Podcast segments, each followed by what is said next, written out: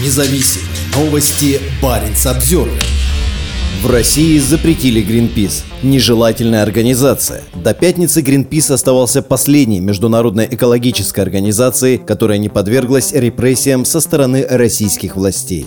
В пятницу днем Генеральная прокуратура в Москве приняла решение внести Greenpeace в список нежелательных на территории Российской Федерации. Теперь все международные экологические организации в России либо запрещены, либо их деятельность жестко ограничена. Greenpeace, в частности, привлекал внимание к загрязнению Арктики нефтепродуктами и лесным пожарам, которые игнорировались властями. В прокуратуре заявили, что провели проверку материалов о деятельности Greenpeace и пришли к выводу, что организация представляет угрозу основам конституционного строя и безопасности Российской Федерации. Эта аргументация аналогична формулировке, использованной в апреле при объявлении нежелательной норвежской неправительственной экологической организации «Белона». В отношении Гринпис Генпрокуратура добавила, природоохранная деятельность Гринписа фактически сопровождается активным продвижением политической позиции, попытками вмешательства во внутренние дела государства и направлена на подрыв его экономических основ. Активисты Гринписа занимаются антироссийской пропагандой, призывают к дальнейшей экономической изоляции нашей страны и ужесточению санкционных мер, говорится в сообщении ведомства. Репрессии против экологических организаций в России начались с введением в 2012 году нового законодательства об иностранных агентах. Этот статус был присвоен большому числу неправительственных организаций, работающих в России в сфере охраны природы и здоровья, в том числе Мурманской природе и молодежь, Архангельской ЭТОС и Всемирному фонду природы. Российское отделение Greenpeace появилось в 1992 году году. Его главное представительство находилось в Москве.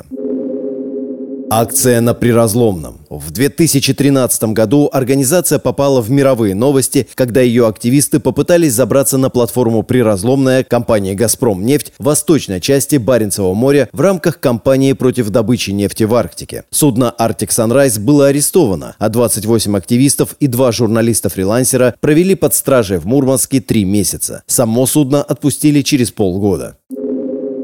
Шесть лет заключения. Законодательство о нежелательных организациях несколько раз расширялось и может быть использовано против любой иностранной или международной организации, которая якобы угрожает конституционному строю, армии или безопасности России. При попадании в черный список нежелательная организация обязана под угрозой уголовного преследования прекратить свою деятельность в России. Принятые в 2021 году поправки упрощают возбуждение уголовных дел против лиц, связанных с нежелательной общественной организации. Нарушителям грозит наказание до 6 лет лишения свободы.